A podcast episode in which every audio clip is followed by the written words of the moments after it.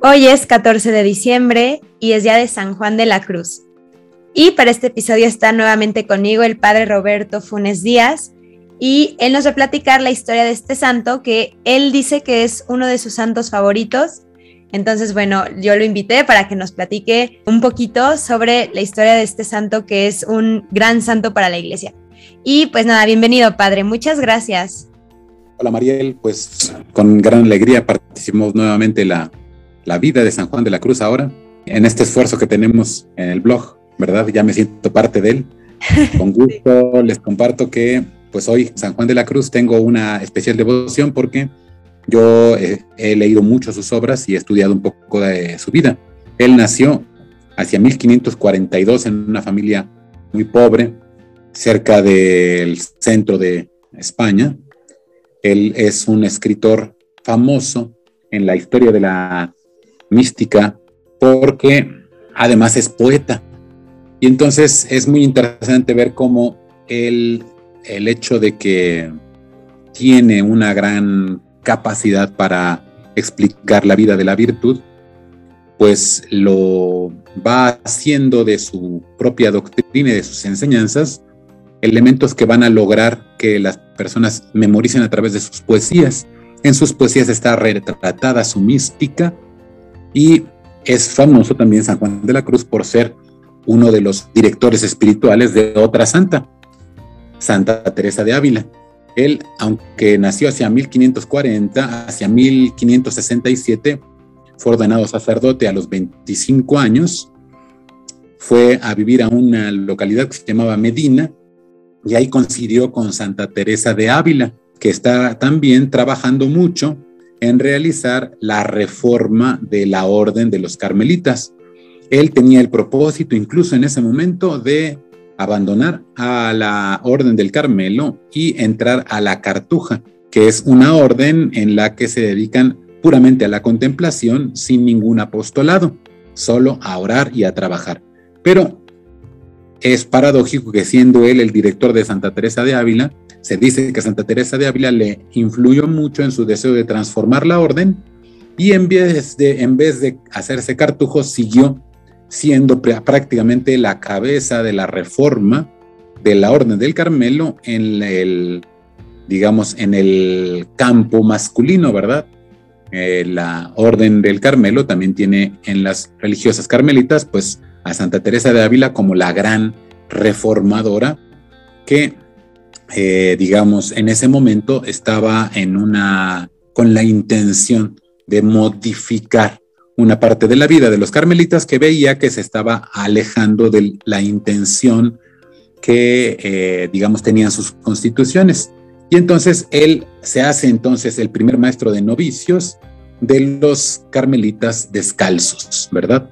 Entonces, eh, digamos, aquí se notó un cierto conflicto dentro de la orden entre los carmelitas que querían seguir el espíritu más fiel a sus estatutos, se hicieron con San Juan de la Cruz eh, carmelitas descalzos. Y los que no siguieron ese espíritu se hicieron carmelitas que le llamaban en ese momento calzados, porque usaban simplemente usaban eh, zapatos, ¿verdad? Él con los carmelitas descalzos se va a vivir a Alcalá y siendo maestro de novicios, eh, cuentan las historias que él hacía una, tenía una gran vida de oración y hacía mucho tiempo eh, que tenía un gran cariño por la cruz y por eso él puso su nombre como San Juan de la Cruz, cuando él en realidad su nombre es, es Juan de Yepes porque su papá así se llamaba. En, estando en la orden, el amor a la cruz le hace a él transformar su propio nombre y llamarse Juan de la Cruz. Y entonces en la tensión que había con la otra parte de los carmelitas que no tenían este espíritu de cumplimiento de las normas, lograron los carmelitas calzados que el mismo San Juan de la Cruz tuviera una sanción civil y que lo tuvieran preso, ¿verdad? Y entonces es famoso que después de este tiempo que le está dando dirección espiritual a Santa Teresa de Ávila, es preso en Toledo. Él se dice allí que la, el tiempo que va a estar preso en Toledo fue un tiempo muy importante, porque ese tiempo que estuvo hundido prácticamente en una celda oscura, húmeda, que había sido un estercolero que habían, eh, que, en el que lo tenían como castigado, em, pues pasó gran tiempo de penuria, pero él amaba mucho la cruz. Y entonces el hecho de que amara la cruz le hizo esperar ahí más de un año a que fuese liberado, pero como las, los conflictos eran muy complicados, él decidió escaparse, fugarse del lugar en el que estaba preso. Evidentemente, pues esta fuga eh, de la prisión representa un signo muy claro de cómo él, aunque ama la cruz, cuando puede librarse de ella, no, evita librarse de la cruz. Y cuenta la biografía de San Juan de la Cruz que hizo con las mantas con las que se tapaba una cuerda. Y gracias a esa cuerda se pudo escapar de la posilga en la que lo tenían metido, eh, descolgándose por una ventana. Si ustedes van a Toledo, en España, hay en la, en la muralla de Toledo, hay una piedra que tiene una eh, una placa en la que se dice allí que ese fue el lugar en el que San Juan de la Cruz se, digamos, se fugó de la prisión, ¿no?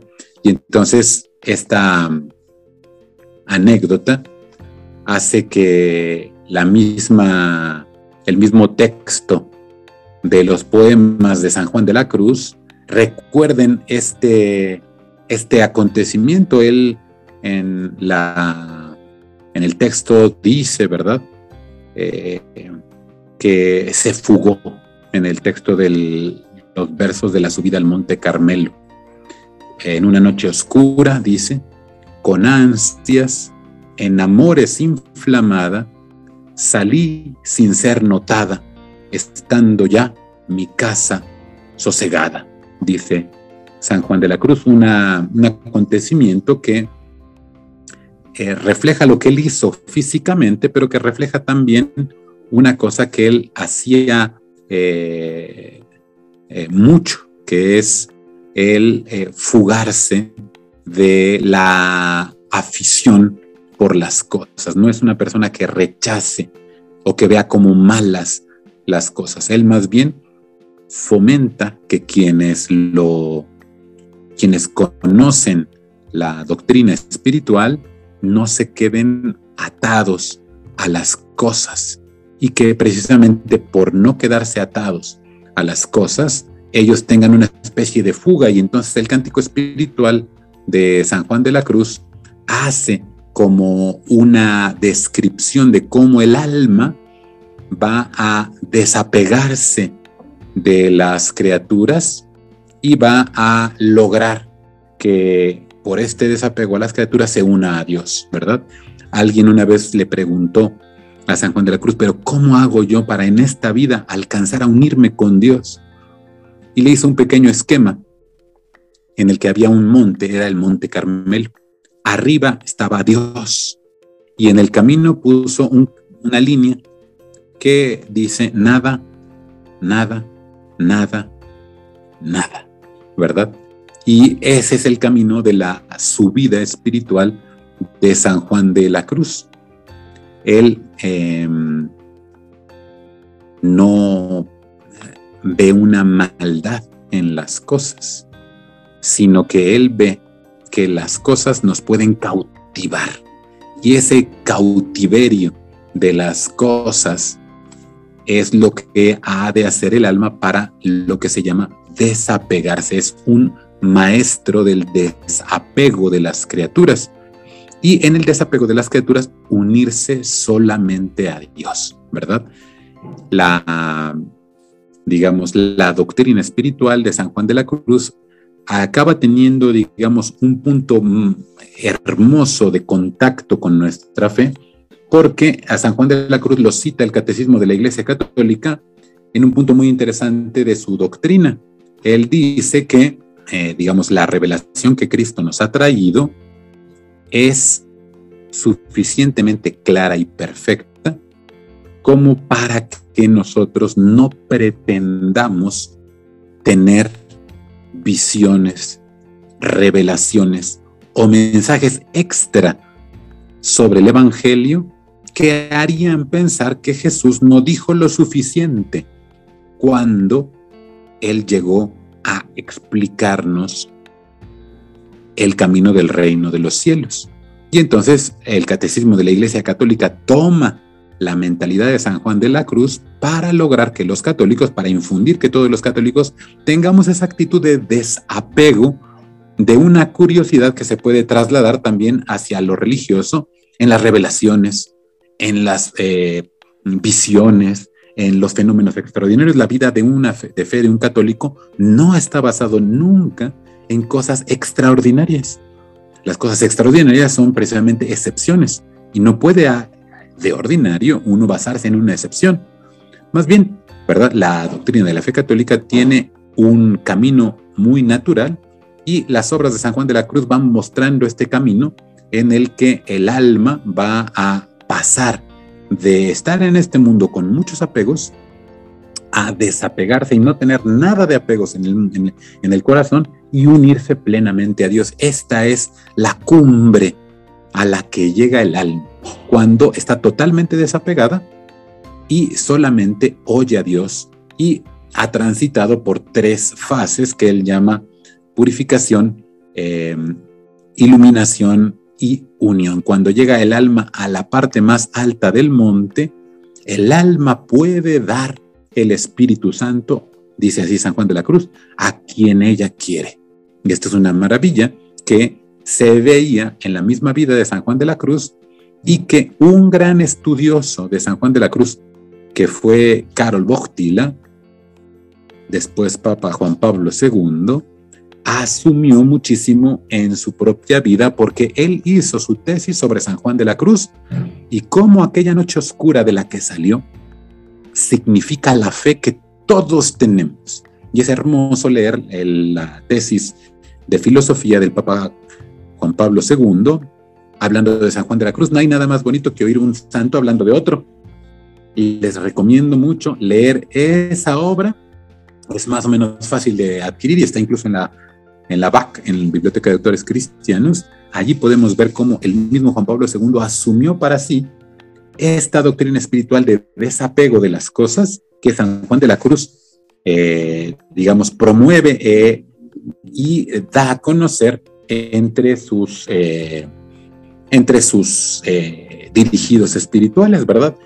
Él mientras hacía la obra de la reforma del Carmelo, no dejó de ser un gran contemplativo de la cruz, por un lado, que le venía de las persecuciones, pero por otro lado también de las mismas eh, condiciones de pobreza con la que él, eh, digamos, siempre convivió en la vida de San Juan de la Cruz y de los que convivieron con él, se ve que esto que él decía a, los, mm, a las personas de que hay que eh, lograr desatarse y desapegarse de las cosas, lo vivió en carne propia, ¿verdad?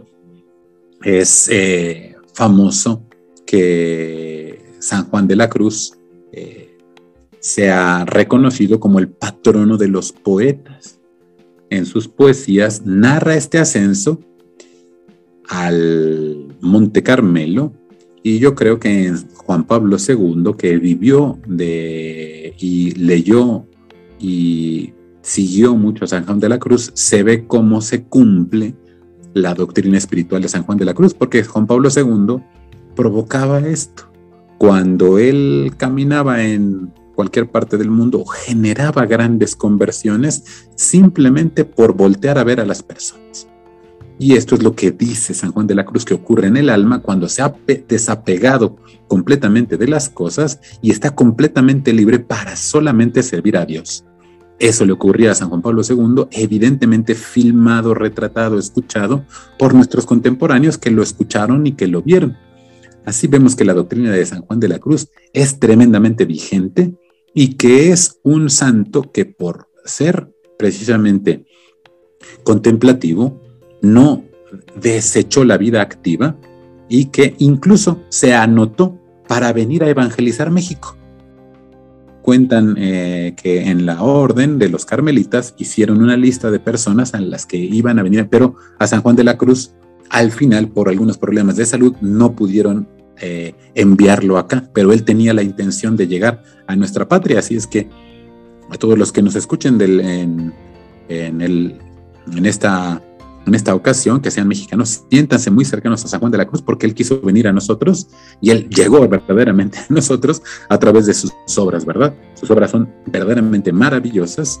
Simplemente para terminar, quisiera eh, leer un fragmento de un, una sola verso de sus poesías que se llama Entreme donde no supe. Dice así. Entreme donde no supe y quedéme no sabiendo, toda ciencia trascendiendo, yo no supe dónde entraba, pero cuando allí me vi, entréme donde no supe. Es la vida de Dios a la que accede el alma cuando le deja de decir el alma a Dios qué es lo que tiene que hacer y deja a Dios que tome las riendas de la vida y me lleve a donde no sé. Ojalá que todos tengamos un gran deseo de conocer a San Juan de la Cruz y sobre todo de disfrutar también de sus poesías que nos condensan esa vida espiritual que él eh, promovió y estudió fuertemente en la filosofía y en la teología. Pues esta es eh, eh, una breve reseña de algo que nos puede aportar San Juan de la Cruz, Mariel. ¿Qué te parece? Muchas gracias, padre. La verdad es que a mí me parece un gran santo y muy diferente a lo que muchos pensarían que es un santo, ¿no? Porque todos pensarían que alguien, es alguien que hace grandes obras muy visibles, cuando creo que pues San Juan de la Cruz es un santo pues muy contemplativo y muy, muy de él, ¿no? Como en esta interiorización que, que a la que todos los cristianos estamos llamados. Deberíamos de lograr ese camino de interiorización todos. Ojalá que así lo logramos hacer. Sí, así es. Y pues bueno, este, no sé, no sé si pudiera hacer una breve oración, Padre, pues para finalizar y pedir la intercesión de, de San Juan de la Cruz por todos nosotros hoy en su día. Cómo no, claro que sí. En el nombre del Padre, del Hijo y del Espíritu Santo. Amén. Pidamos al Señor que nos conceda su Espíritu Santo para que nuestro corazón se desapegue de las criaturas y pueda subir a la cumbre de la, de, la vida espiritual en donde está Él por intercesión de San Juan de la Cruz. San Juan de la Cruz ruega por nosotros. En el nombre del Padre, del Hijo y del Espíritu Santo. Amén.